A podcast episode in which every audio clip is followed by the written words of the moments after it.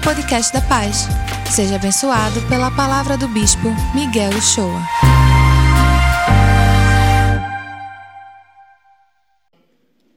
Muito boa noite a todos e a todas. Boa noite, povo de Deus. Boa noite. Noite boa essa, noite boa. Boa noite você que nos acompanha pela transmissão no nosso canal. Deus abençoe. Noite muito especial para a gente aqui hoje, viu? Em nome de Jesus. Vamos orar, gente. Senhor, nós nos colocamos aqui na tua presença e pedimos que as palavras dos meus lábios, o meditar do meu coração, sejam agradáveis, Senhor, a Ti e que Tu me ajudes a ter a minha mente cativa à Tua palavra, Senhor, em nome de Jesus. Amém. Olha, gente, esse tempo que nós estamos vivendo, não há um tempo no ano, nenhum tempo no ano, nenhum período no ano que seja tão envolvido com a, a expressão, a palavra esperança. Esse tempo é um tempo de esperança. Nós estamos ministrando essa série de mensagens aqui nesse tempo de advento. Advento é aquele período de quatro semanas antes do Natal, que nós ficamos na expectativa do Natal. Isso é tudo contextualizado, porque a expressão advento ela era usada quando o imperador ia visitar algum lugar e diziam que era o advento do imperador. Mas o nosso advento é do Rei dos Reis. É o advento do nosso Senhor Jesus Cristo. E nós estamos nessa, exatamente nessa estação hoje. Inclui promessa, e promessa gera o que? Esperança. Quando você recebe uma promessa, quando alguém faz uma promessa a você, promete algo a você, normalmente você se enche de esperança. Natal é tempo de esperança. Natal, na realidade, é um milagre de Deus. É um milagre de Deus vindo ao mundo, Jesus vindo ao mundo, especialmente da maneira que, que veio e narrado aqui no Evangelho que nós acabamos de ler, aqui em Lucas. E é um, um tempo, eu quero frisar isso, de você acreditar, é tempo de você ter esperança. Eu sei, assim como você, que muitas pessoas, muita gente, é possível que tenha vivido tempo de desesperança nesses dias, nesses últimos meses. Mas nós somos o povo da esperança. Então, nós, como, quando olhamos para o futuro como cristãos, nós olhamos com outra perspectiva. Nós olhamos com uma perspectiva que nos enche de expectativa, de possibilidades. Nós não somos aquele povo que olha para o passado, como dissemos aqui, que vive olhando o retrovisor da vida. Não. Nós só olhamos o retrovisor para nos orientar para frente, para o futuro. É para isso que nós vivemos. Não existe outra história que traga, sinceramente, uma mensagem tão forte de esperança quanto essa esse milagre que envolve promessa, milagre, cumprimento de palavra, de profecia. Essa cena de Natal, Deus vindo encontrar os necessitados. E olha onde é que ele vem? Ele vem em Nazaré. Gente, Deus faz as coisas às vezes, acho que Deus tem bom humor. Porque Deus vem para Nazaré e diz a uma jovem lá, Maria, como foi lido aqui. Nazaré era uma vila desprezível. Não havia nada, nenhum glamour em Nazaré. Não havia nada que fosse interessante. Era uma vilazinha lá da Galileia, onde nada demais acontecia. Tanto que quando Jesus foi apresentado a Natanael, por Filipe, Filipe disse a ele: Olha, venha ver esse profeta que vem lá de Nazaré. No Evangelho de, João diz assim: Aí Natanael disse: Pode vir alguma coisa boa de Nazaré? Tem alguma coisa boa em Nazaré? Aí Felipe disse: Venha e veja. Venha e veja aqui. Pode vir alguma coisa boa da igreja, pode vir alguma coisa boa dos cristãos, pode vir alguma coisa boa da palavra de Deus, pode vir alguma coisa boa do Natal. E eu respondo igual a Felipe: venha e veja. Essas pessoas que estão aqui, que vão se confirmar, esses irmãos e irmãs, vieram e viram. Vocês aqui já vieram e viram. Vocês têm nas suas mãos, na sua experiência, a comprovação. E, e o, o texto de João também diz assim: digo a verdade, vocês verão os céus abertos e os anjos de Deus subindo e descendo sobre o filho do homem. Promessa, promessa. Então, se você deseja ver os céus abertos sobre a sua vida, eu, eu desejo, eu desejo. Você deseja? Oh, imagina, você vê os anjos subindo e descendo. Uma vez a gente estava numa conferência lá nos Estados Unidos e ao mesmo tempo estava acontecendo uma vigília aqui e uma pessoa teve uma, uma visão de lá, que aqui estava tendo uma grande vigília e os, os anjos estavam subindo e descendo por aqui. É esse tipo de visão que Deus está dizendo a você. Se você crê, você vai ver. Agora, é, é fato que, é fato que, especialmente nesse tempo que a gente vive, algumas coisas foram descontinuadas na nossa vida. Algumas coisas foram descontinuadas na sua vida. Talvez aquela esperança que você estava cheio de esperança. Lá no começo do ano, de repente começou tudo isso, começou essa pandemia, começamos a ter que nos trancafiar, começou essa dificuldade. Gente que sofreu muito, né? na realidade, muito sofrimento. É possível que até a esperança tenha titubeado, que até a esperança que você tinha tão forte tenha mexido um pouco com você. Deixa eu dizer uma coisa a você. Tudo bem não se, não se culpe por isso. Não se culpe por isso, porque isso é algo que acontece com todo mundo, acontece com todos. Existem momentos na vida em que você talvez realmente não saiba exatamente o que fazer. Você vai consultar a palavra de Deus, o Senhor vai falar com você. Se você teve algum momento desse tipo, um momento que a sua esperança se descontinuou, tudo bem, você está aqui, você está aqui assistindo. Isso é, isso é um, um sinal de que você ainda crê, ainda tem esperança, que a sua esperança está viva, senão sequer você estaria aqui. Mas é bom a gente pensar assim: como é que eu faço para renovar a minha esperança? O que é que eu faço para renovar? Eu quero renovar a minha esperança. O que é que eu faço para renovar a minha esperança? Eu vou dar aqui a vocês algumas pistas disso. E se você estiver conosco aí, nos acompanhando, eu vou para a primeira pista: é descanse. Relaxe. Relaxe. Relaxe que Deus planeja e cuida dos detalhes. É Ele que planeja, é Ele que cuida dos detalhes. Olha só isso aqui. A gente está tirando como exemplo essa experiência de Maria.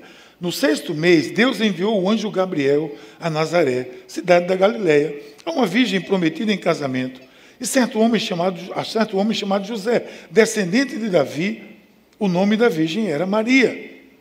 Olha, Deus cuida dos detalhes. Eu posso imaginar como foi essa conversa de Deus com o anjo Gabriel. Deus disse: Olha, Gabriel, vai lá em Nazaré. E tem aquela menina lá, vai lá e fala com ela. Anuncia para ela o que vai acontecer. Aí eu fico pensando, isso não está na Bíblia não, mas eu fico pensando assim, o anjo deve ter olhado para o Senhor assim, ele disse, para Nazaré, Senhor? O que, que tem em Nazaré de bom? A gente não vai levar a mensagem da salvação? Nazaré? O Senhor disse, rapaz, fica quieto, vá. Obedece quem tem juízo, desça e anuncia esse negócio. Eu estou cuidando dos detalhes. Aí ele manda o anjo para uma jovem, era uma menina, menina, Maria devia ter 15 anos, que era muito jovem, que as mulheres se casavam naquela época, e num lugar desprezível, com uma menina que já era noiva, para dizer para todo mundo que estava grávida do Espírito Santo. Quem queria estar no lugar dela aqui? Agora, vocês sabem que ela foi agraciada. Mas antes, quem queria estar no lugar dela? Ninguém. Porque ela tinha que dar essa notícia para o noivo. Olha que situação. Aí Deus vai cuidar de todos os detalhes e cuida. Se você ler essa história com mais cuidado, não como uma leitura natalina, mas com mais cuidado, você vai ver o zelo de Deus com cada detalhe, preparando José, porque o anjo foi lá e falou com José. Lembra que quando Pedro estava lá na, na, na cidade dele, lá, e de repente o Senhor disse: Você vai lá para. Como é a cidade lá de Tel Aviv? Vai lá para Jafa, que tem lá um pessoal que precisa ouvir. Eles não são judeus, eles não, não, não são dos nossos, mas você vai para lá. Aí Pedro diz: Mas como eu vou pregar para pessoas que não são puros judeus? E Deus dá aquela visão para Pedro dos animais todos impuros dentro de um lençol e diz: vá para lá. Ao mesmo tempo, ele coloca no coração lá do centurião e diz: há um homem assim assado, e ele manda. O, o, o centurião manda o seu emissário lá buscar Pedro. Pedro já tinha recebido a mensagem. Ou seja, Deus cuida dos detalhes. Às vezes você está aqui buscando o Senhor, vivendo uma experiência com Deus, ao mesmo tempo que você está ansioso, Deus ou ansiosa, Deus está cuidando do outro lado para que aquela ansiedade seja eliminada, porque está dizendo a alguém algo que você não imagina, para que a pessoa venha e diga a você. Quantas vezes já aconteceu aqui comigo, com você e com tantas pessoas? Porque Deus cuida dos detalhes. Ele diz: Eu estou no controle, sou eu que comando isso, eu estou aqui. O Senhor está aqui. É o detalhe, muita simplicidade num único evento. É muita simplicidade, porque, sinceramente, eu vejo Deus cuidando de cada detalhe. Deixa eu dizer a você aqui alguma coisa. Renove a sua esperança. Renove a sua esperança, porque quando eu olho para o universo e vejo os detalhes que Deus cuida, você sabe que se um planeta desse escapar de uma, rota, de uma rotação dessa, milésimos e milésimos de segundo, todo o universo entra em caos. O universo é regido por, um, por uma ordem perfeita. Se houver um atraso na rotatividade da Terra, ou do Sol, ou da Lua, de qualquer um desses astros, vai ser um caos, vai ser um engarrafamento, vai ser um choque de planetas nesse universo. Isso não pode ter sido obra do acaso. É Deus que cuidou de cada detalhe. O Senhor rege, o Senhor rege o universo. Quer renovar a sua esperança? Renove. Agora, relaxe, descanse. Não significa que você não vai ter mais nenhuma preocupação. Continue vivendo, mas vivendo repousando. Se acalme e entenda que Deus está no controle. Como é que está a sua vida hoje? Está com alguma dificuldade? Você está vivendo algum empecilho? Está vivendo algum grande desafio? Todos nós estamos vivendo grandes desafios. Calma, Deus está no controle. Até porque você, se você está muito preocupado, provavelmente é porque você não pode fazer mais nada. E o que, o que fazer quando você não pode fazer mais nada? Uma vez eu preguei uma mensagem aqui chamada isso aí. Era o que fazer quando não há nada mais a fazer. Posso fazer mais nada. O que fazer? Entrega. Entrega e procura descansar. Procura relaxar. Deus está no controle. Será que Ele não já deu provas para você, para mim, para todos nós, para você que está conosco aqui, que ele está no controle. Renove a sua esperança e para renovar, escuta isso. Confia que Deus está perto de você. Deus está junto de você. Deus está aí junto de você. Qual foi a primeira coisa que o anjo disse a Maria? Alegre-se, agraciada, o Senhor está com você. Veja, claro, porque era uma notícia terrível para ela um desafio muito grande para aquela menina. E a primeira coisa que ele diz é: calma, o Senhor está com você. O Senhor está perto de você. Mas eu não estou vendo Jesus aqui ele enviou o Espírito Santo, está lá em João 17, quando ele mesmo disse que enviaria o Espírito Santo para estar conosco. O Espírito Santo, no idioma original, significa aquele que está do lado, aquele que caminha comigo, onde você vai, o Espírito de Deus está com você, é o Espírito Santo que está com você. É Ele que está lhe dando a direção, é Ele que está lhe dizendo não vá por aqui, é Ele que está lhe dizendo vá por aqui. Não faça isso, faça isso. Não vá adiante e pare aqui. É Ele que está colocando essa consciência na sua mente e no seu coração. Não é a sua, a sua intuição simplesmente. Se você anda com Deus, você não tem simplesmente intuição, você tem inspiração que o Espírito Santo lhe dá. Faça isso e faça mesmo. E faça mesmo. Lembre que na profecia que anunciou Jesus, ele foi chamado de quê? Emanuel. Quase que era português, né? Português é Manuel só. Isso era Emanuel. Que significa o quê? Deus conosco. Deus conosco. Desde o começo, a virgem ficará grávida e dará à luz um filho, e lhe chamarão Emanuel, que significa Deus conosco. Deus veio ao nosso encontro, por isso que a gente precisa descansar nisso e confiar que Ele está aqui, porque Ele veio ao nosso encontro. A palavra de Deus diz muito claramente que Ele nos amou antes de nós o amarmos. Ele nos amou primeiro. Ele conhecia você ainda antes de você estar no ventre da sua mãe, ele já tinha planos para você. Sabe esse dia que você vai dizer sim? Ele sabia disso.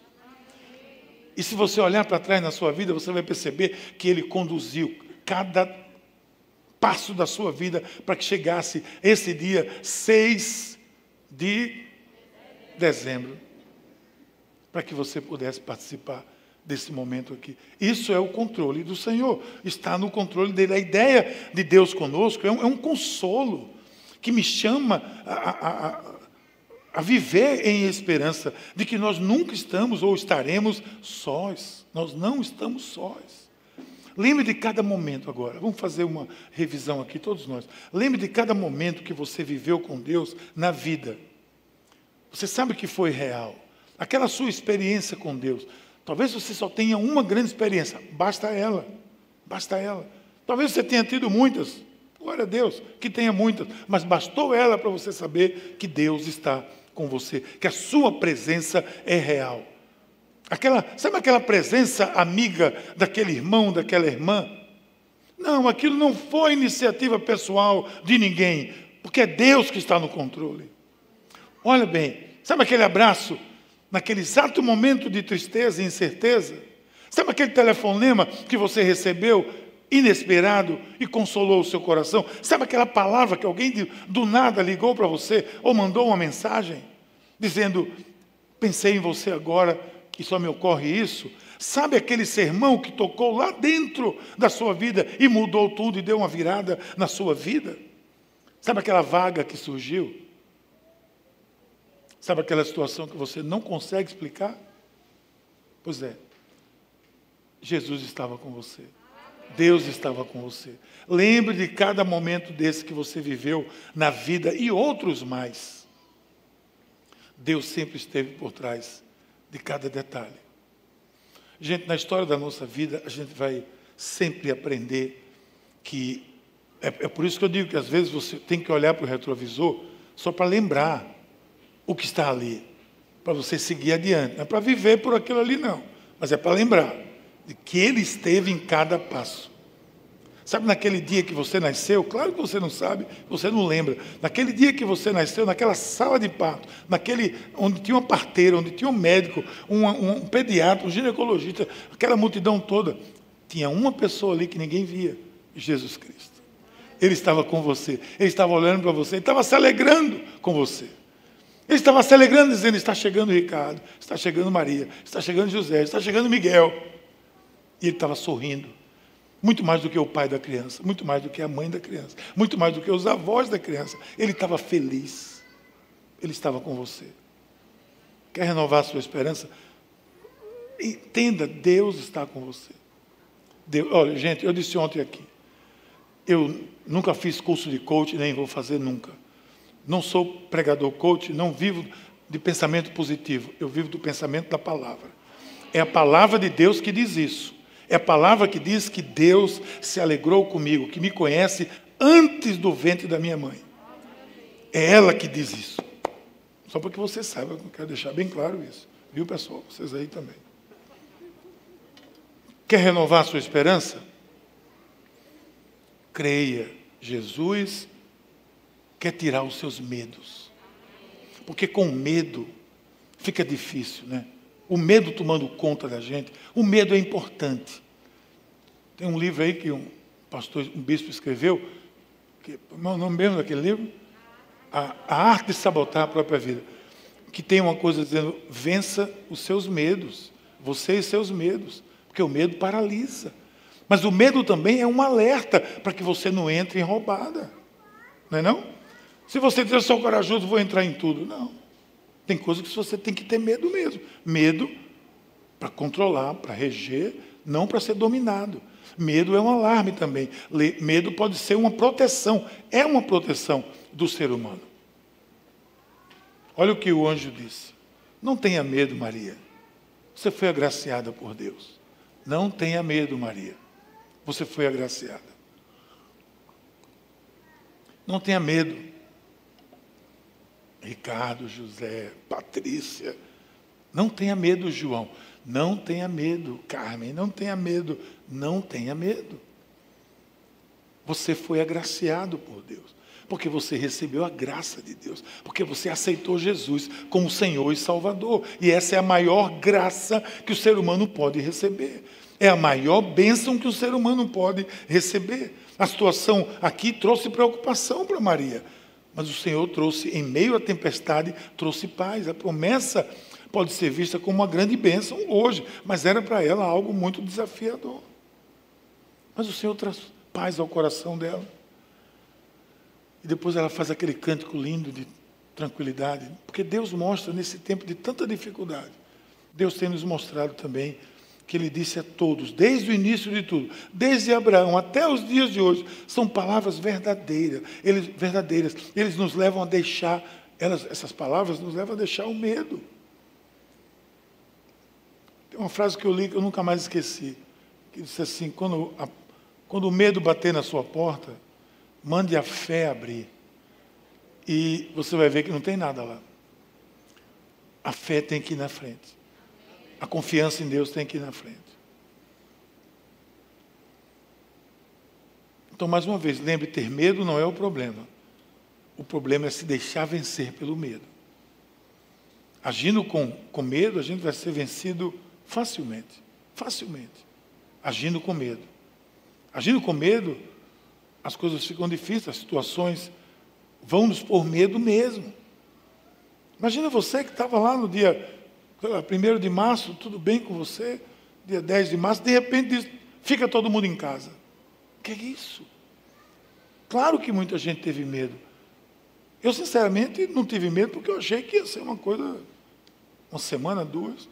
Voltamos de viagem, disseram, fica em casa 14 dias. Não, por, por nada. Com todo prazer, eu fico em casa por 14 dias.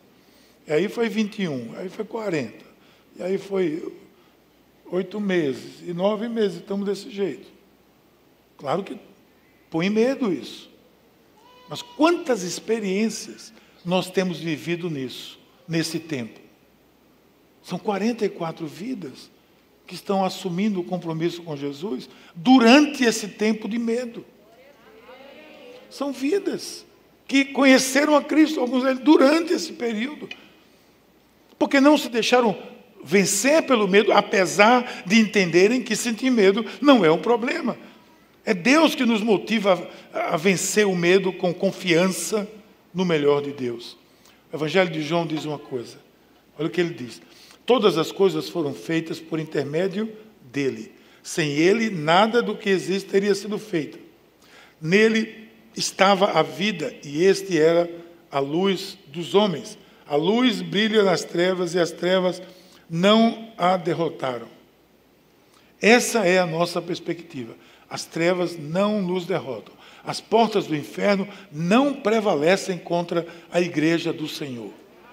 A gente entende isso, a gente crê nisso. Eu estou chamando você aqui para crer nisso. Você está entrando nisso. É isso que você está entrando hoje. Num grupo, numa família que as trevas não derrotam. A gente pode ser abalado, o cair é do homem, o levantar é de Deus. Pode vir tribulação, mas nós não somos derrotados.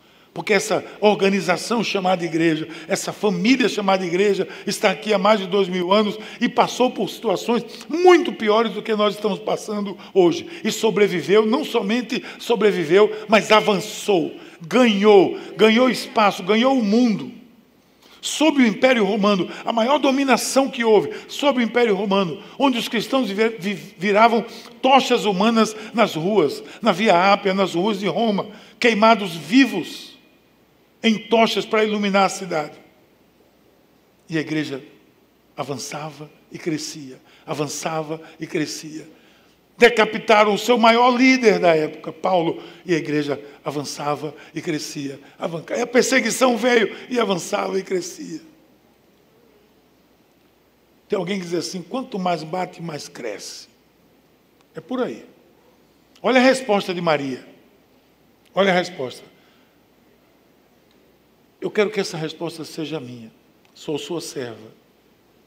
Sou serva do Senhor que aconteça comigo conforme a tua palavra. Depois disso, o que é que diz o texto?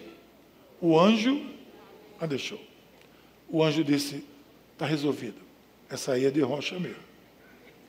Essa, essa menina é de rocha. Porque ela disse: sou serva. Essa é a resposta que vocês estão dando hoje, que vocês já deram e continuam dando nos dias de hoje, que todos vocês têm dado ao Senhor. Sou seu servo, sou sua serva que aconteça comigo conforme a tua palavra, conforme a tua vontade. Você está disposto a dizer isso ao Senhor? Continue dizendo. É por isso que você está aqui. Quer renovar sua força? Acredite numa coisa: Deus tem planos muito maiores do que os seus. Deus tem planos muito maiores do que os seus planos. A profecia diz: é, o, o coração do homem pode fazer planos, né? Mas a resposta certa vem do Senhor. Não vem do coração, não vem de outro, vem do Senhor. A gente pode fazer muitos planos, mas os planos do Senhor são maiores. A sabedoria de Deus, claro, é infinitamente adiante da nossa. Olha o que ele disse a ela: Você vai ficar grávida e vai dar luz a um filho e lhe porá o nome de Jesus. Gente, se coloca no lugar dessa moça. Ela deve ter dito ao anjo assim, que não está registrado aqui. Assim, seu anjo, é o seguinte, se o senhor sabe, eu não, não sou casada. Eu não tenho marido. Eu tenho um noivo, que não está sabendo de nada disso. Foi assim que Maria deve ter pensado: isso vai dar um rolo danado. Mas eu sou sua serva. Faça segundo a sua vontade. Esses não eram os planos de Maria, ou eram? Claro que não eram. O plano dela era casar com José, viver a sua vidinha em Nazaré. Muito simples. Mas Deus pega as coisas simples para confundir os sábios. Não é verdade? Outras vezes pareciam coisas complicadas e Deus faz ruir pela simplicidade, traz a verdade coisas pela simplicidade. Você acha que era simples? Você vencer um exército de 23 homens com 300? Claro que não. Nada simples. Você acha que era simples pegar, pregar a palavra numa cidade que queria lhe devorar? Jonas, Nada simples. Você acha que é fácil fazer chover na grama, depois na lã, depois na lã, depois não na grama? E, não, mas Deus vai ensinando através dessas coisas, coisas que a gente não alcança. Você acha que é fácil dizer para uma mulher que estava pega em adultério, que a lei dizia que ela precisava ser apedrejada? E Jesus, por uma palavra, diz: Olha, tudo bem, pode apedrejar. Agora, quem não tiver pecado, joga a primeira. E todos deixaram. Porque Deus usa, às vezes, coisas muito simples para confundir as elocubrações da sabedoria humana.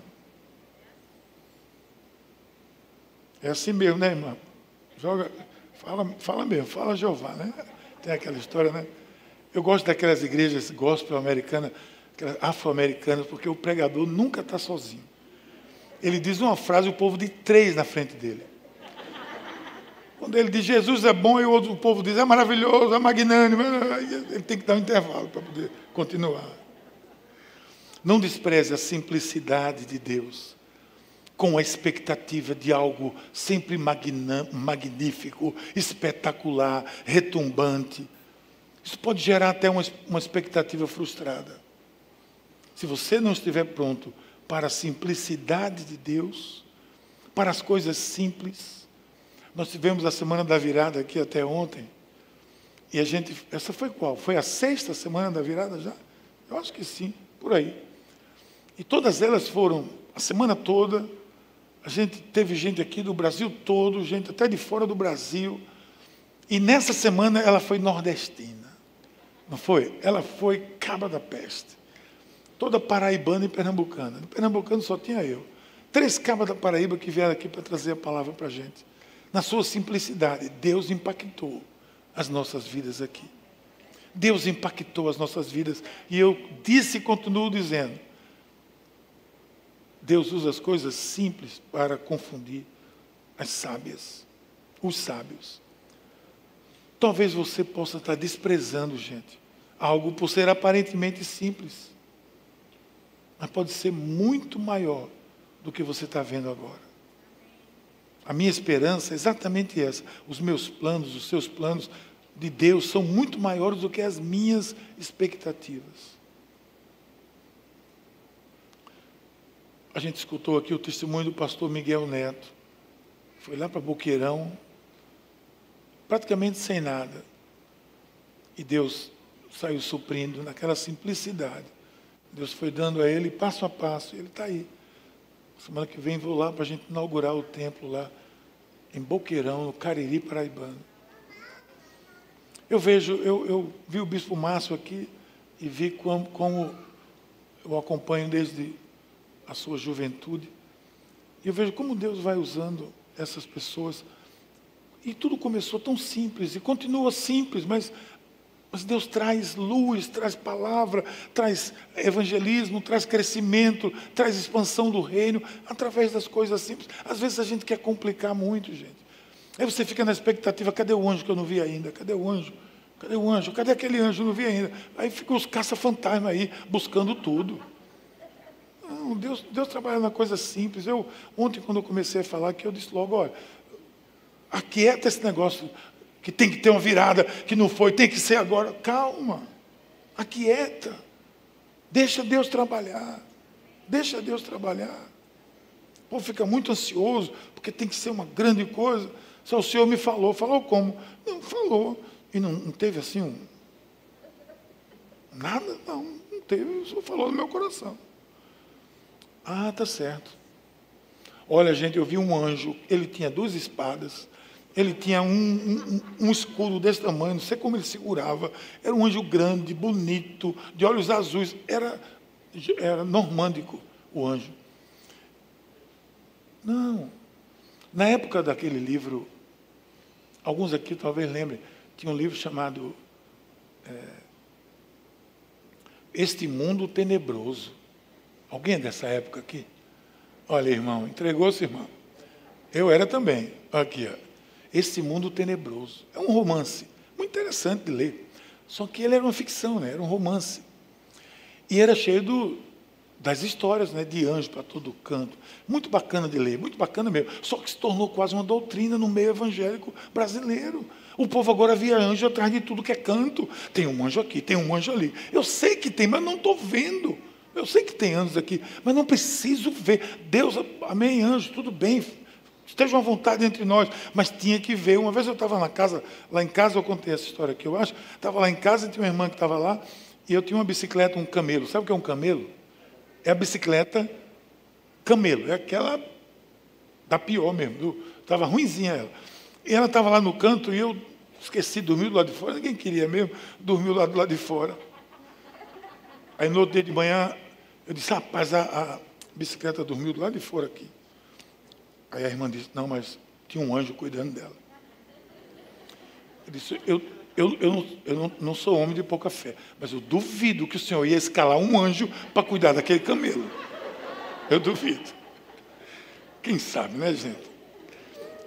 Mas a verdade é que a gente não precisa está o tempo todo em busca de grandes sinais, porque o maior sinal já veio. Jesus já disse: o Espírito Santo está no meio de vocês. Você, eu estou com vocês. é Emmanuel, Deus conosco. Eu não preciso estar caçando experiências que são boas, se vierem, que Deus abençoe. Mas é fé, eu creio pela fé, eu aceitei Jesus pela fé. Eu não vi anjo nenhum, nunca vi, nunca, muita gente viu, até em cima de mim aqui já viram, mas eu nunca vi, era um anjo grande, porque eu sou grande, era maior do que eu, então era um grande anjo que estava atrás de mim. Eu não vou dizer que eu não preciso, se quiser o senhor me mostrar, eu estou querendo ver também, mas não estou atrás, porque eu entendo que a minha graça te basta. Será que você não está desprezando de repente algo por ser aparentemente simples? A simplicidade de, de Maria aqui com Jesus. Mas olha, creia no poder. Quer renovar sua esperança? Creia no poder que está em Jesus. No final de tudo, o que vai importar é onde Jesus está. Nisso tudo aí, onde Jesus está. Ele é, ele tem que estar no centro, ele dele deve partir tudo, todas as motivações do meu ser devem ter origem nele. Ele é o centro, ele é o ponto de partida. O ponto de partida não é o meu coração, não são as minhas emoções, não são as minhas expectativas. Ele é a fonte de todo o poder. Porque o Lucas, mais na frente, ele vai dizer: Ele será grande, será chamado Filho do Altíssimo, o Senhor Deus lhe dará o trono do seu pai Davi, e ele reinará para sempre sobre o povo de Jacó, e o seu reino jamais terá fim. Tente diminuir o poder e a glória de Jesus. Não dá. Essa é a glória do Senhor. Simplesmente não dá para diminuir. É glorioso mesmo. É para que a minha esperança nunca se extinga. Eu me mantenho crendo que Ele tudo pode, que há poder no nome de Jesus. Nós cantamos aqui, nós declaramos isso. Há poder no nome de Jesus. Obrigado, filho. Tem um, uma importância menor, porque veio de casa, talvez eu tenha combinado com ele. Naquela hora, tu. Deus te abençoe, varão valoroso. Mas ainda, deixa eu terminar. Quer renovar a sua esperança? Se renda ao sobrenatural e obedeça. Se renda ao sobrenatural e obedeça. Nada disso que você está vendo aqui é natural. Nada disso que você está vendo aqui é natural. Tudo isso aqui é sobrenatural. Porque tudo isso aqui é regido pelo Espírito de Deus. Quem é que está vendo o Espírito de Deus? Não, mas está vendo a ação. O vento sopra onde quer, ninguém sabe para onde vai. Está aqui conosco. É sobrenatural. É sobrenatural. É sobrenatural que vocês estejam aqui dizendo sim num dia como hoje. Então renda-se esse, esse suposto mistério sobrenatural. Renda-se. Porque eu entendo que qualquer pessoa que se torna um cristão, que tem uma verdadeira experiência com Cristo, tem que ter uma janela aberta para o sobrenatural. Uma janela, pelo menos. Pode ser as quatro, as cinco, as portas todas abertas. Mas tem que ter abertura para o sobrenatural. Porque você vive no reino sobrenatural. O reino de Deus é sobrenatural. A igreja ela não é uma instituição, ela tem um registro, mas ela é uma organização, um movimento, muito mais do que outra coisa qualquer. Perguntou Maria o anjo, olha o que Maria perguntou. Como acontecerá isso? Se eu sou virgem? Não pode. Naturalmente, não. Aqui a doutora ginecologista, aqui a obstetra. Não pode. Não pode. O anjo respondeu: O Espírito Santo virá sobre você e o poder do Altíssimo a cobrirá com a sua sombra. Assim, aquele que há de nascer será chamado Santo Filho de Deus. Em outras palavras, o, o anjo está dizendo: vai ser tudo sobrenatural. Porque ele vai nascer sem pecado. Sem pecado. Não confunda o que eu estou dizendo com alguns que querem, que eu chamaria, por um lado, do sensacional e, por outro lado, do negacionista. Não nem se, se existe essa palavra. Sabe por que eu digo isso? Porque ainda se encontra hoje cristãos que os seus lábios admitem o sobrenatural, porque não pode se negar o que, o, que tem acontecido. O que eles veem, não pode negar. O que se lê aqui.